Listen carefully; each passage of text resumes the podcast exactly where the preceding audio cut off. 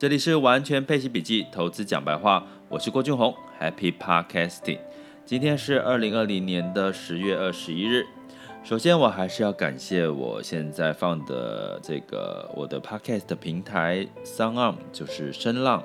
那其实鼓励大家，如果你想要把你自己的声音表达，然后把你想要讲的露出，呃，其实 Podcast 其实是一个蛮简单的方法哈。因为它避免到你很多文字啦，或者是拍视频的一些麻烦。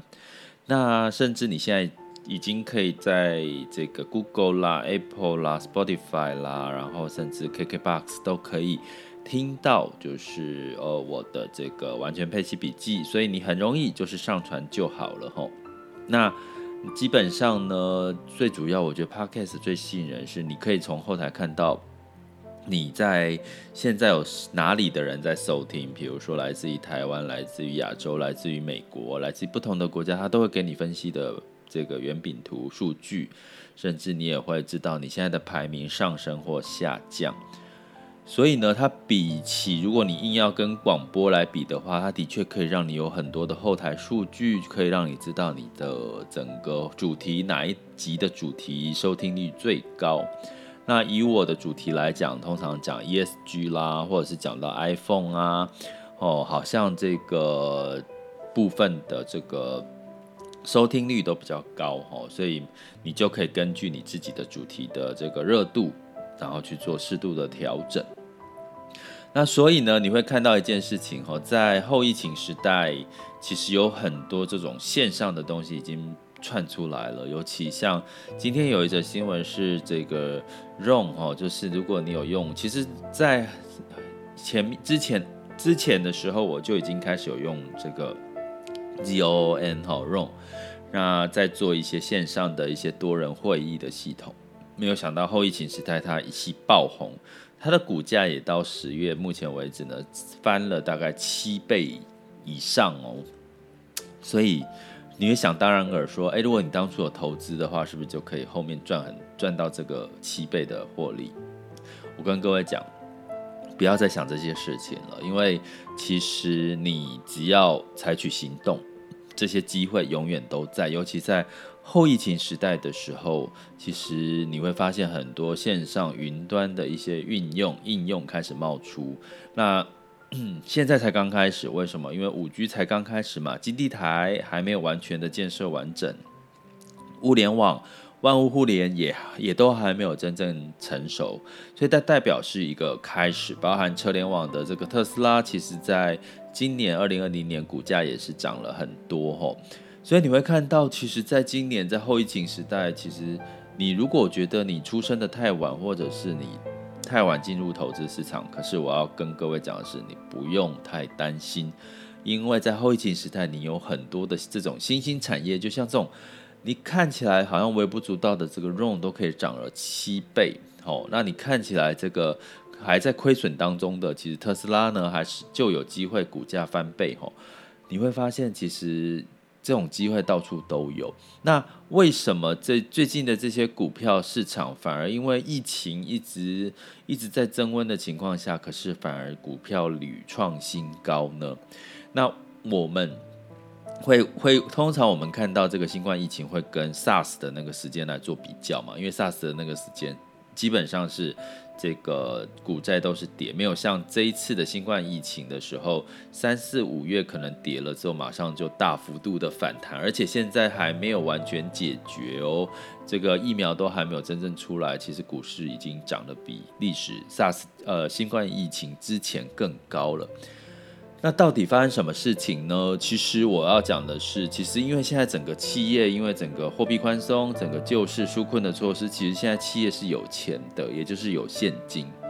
那有现金呢，你会看到很多的投资，比如说在银行啊、金融股，它大部分在今年的获利来自于资本利得嘛，就是他去投资业外投资或者是一些海外投资赚到的一些这个资本利得。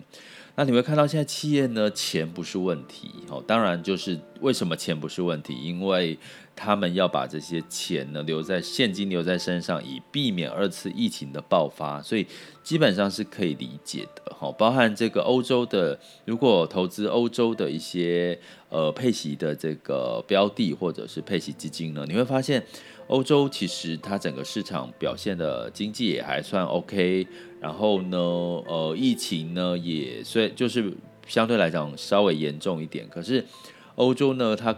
企业它也是把这个钱留在自己身上，所以它也是配息率也降低了，因为它要保留一些现金嘛，保留盈余，让它接下来可以做一些应用。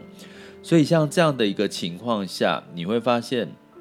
其实企业现在。并没有遭遇到太大的问题，哈，包含我们从这个台湾的经济成长率，像今天有一则报道是，台湾的经济成长率其实我们在十月又修正了，也就是又往上了，哈，也就是我们在二十号的哦，就是在呃二零二一年的时候，我们的经济成长率目前是。往上调到一减一点七六，那我们在四月的时候的经济成长率的预估是一点零三吼，然后在二零二一年是我们目前是调高到三点四二，之前的预估是二点六二，二零二一年。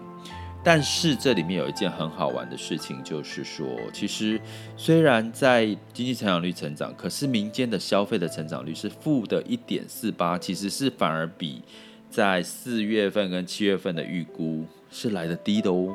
那四月份的预估的消费成长率是零点一六，七月份的预估的消费增长率是负的零点零六。那在十月二十号的这个这个经济消费的成长率预估是负的一点四八，反而更向下修正。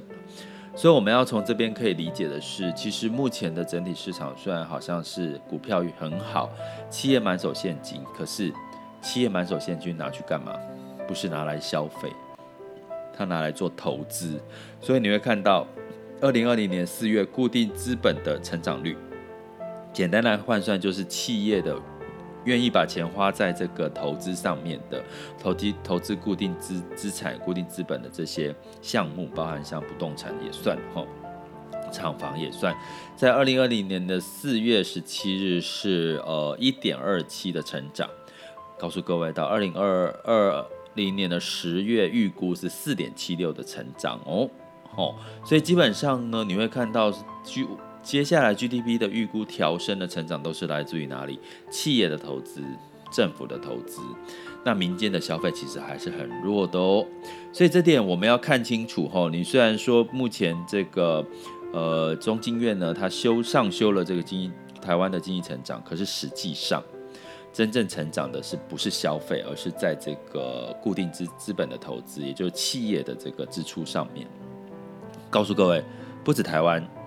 大部分全世界也都是这样。所以大家可能要稍微保守一点，是说，如果消费也没有办法被带动起来，那企业投资那么多，然后最终最终生产的产品也是要去到消费嘛。那消费没有起来的话，接下来这个这个资本成长的幅度呢，可能也会慢慢被。怎么样往下走？哈，只要因为你你制造出更多的产品，你一定要更多人买嘛，那你的消费才会，当然你的消费就必须要成长。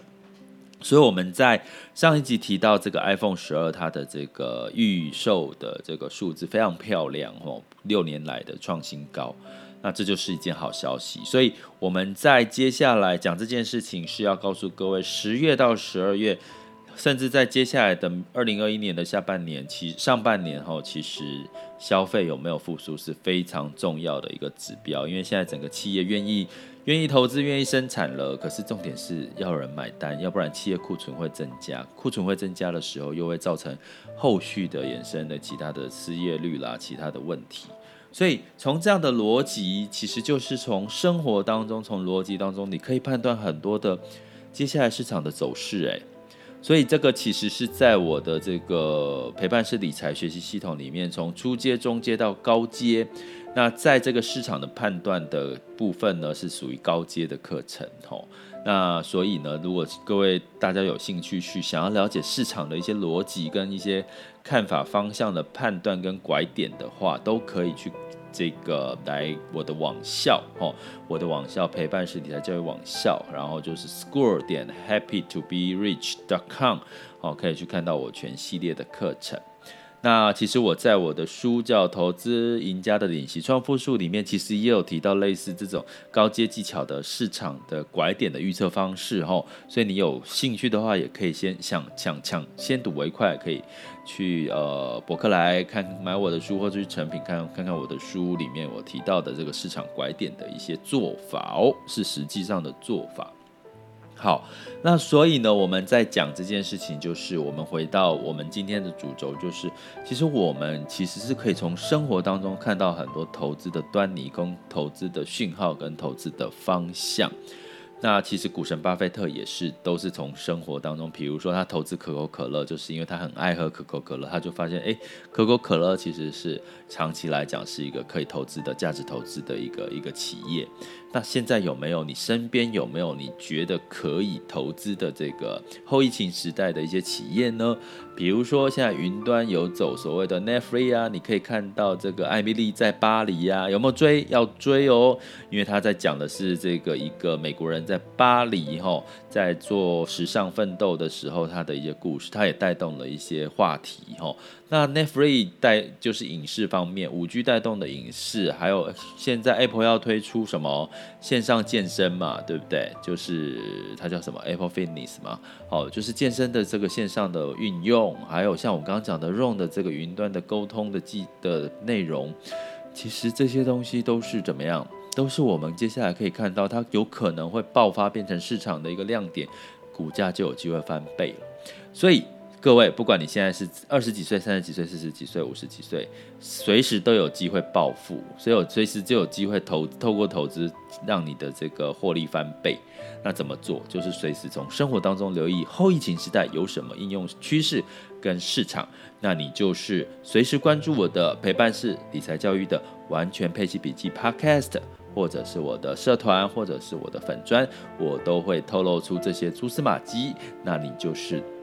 感受到了，那就赶快去采取行动就对喽。接下来进入到我们二零二零年十月二十一日全球盘市轻松聊。好，那在这个美股呢，在周二是收高的，那市场其实是乐观的预期，呃，可能这个为了缓解新冠肺炎呢造成的经济冲击，所以这个纾困方案可能会达成协议。那他甚至这个众议院的议长啊，佩洛西就说，也希望在周二达不成这个协议的几率，那希望在周末哦，这周末可以达成协议。所以这周六的一个市场的一个就是有没有达成协议，就相对来讲很重要。但是大家要观察，如果周六之前这个市场。的有没有达成协议很重要。那大家要看的是美股最近是不是有机会一路上涨哦？因为它昨天周二已经上涨给各位看了哦，像道琼上涨零点四，然后纳斯达克上涨零点三三，所以也就是说它会不会事先就反应了？也就是说，在这个有可能这个就纾困措施开始发生前，它股市因为股市是领先主指标，先反应给你看。所以这几天的上如果持续上涨的话，你反而要预期周六的时候，一旦这个结果出现，它。可能会修正哦，所以基本上呢，我觉得如果你预期最近的市场是乐观，纾困方案是乐观的话，有可能呃马上发生的话，那你就是最近的市场，你就可以期待哦有一些收益的机会。那欧股的部分反而是下跌，因为其实对疫情的这个限制，因为酒吧什么都不能去了嘛。那英国这个脱欧哈，这个的担忧呢，让其实很欧洲很多强劲的财报，像这个瑞银我讲的投资银行啊，还有消费类的哈，就消费类的企业呢，都是财报都是优于预期哦。所以基本上整个欧洲股市有涨有跌，英国上涨零点零八，然后。法国、德国分别是下跌了零点二七到零点九二，哈，小跌作收。那亚股的部分呢？因为这个美股的下跌，在台股的部分周二也是收跌的。那相对来讲呢，今天的收跌之后，哦，台股昨天收跌了零点三六，但是今天呢就小涨了。但是今天因为是这个台指期的结算。所以多空我们就看一下谁赢喽。目前是时间是来到十一点十四，所以台股是小涨了四十点七四点哈。那其他的亚洲的市场呢，也都是上涨居多。那上证指数呢是小跌做收啊，小跌的一个格局哦。那深圳指数呢是跌了一点一二哈，相对来讲比较跌比较深。恒生指数在今天早盘也是上涨小涨了零点七一 percent。那在这个能源的部分，也是布兰特原油收在四十三点一六哦，所以也是这个油价小涨了一点二七啦。因为大家觉得接下来可能纾困的计划可能会达成协议啦，哦之类的哈，所以让这个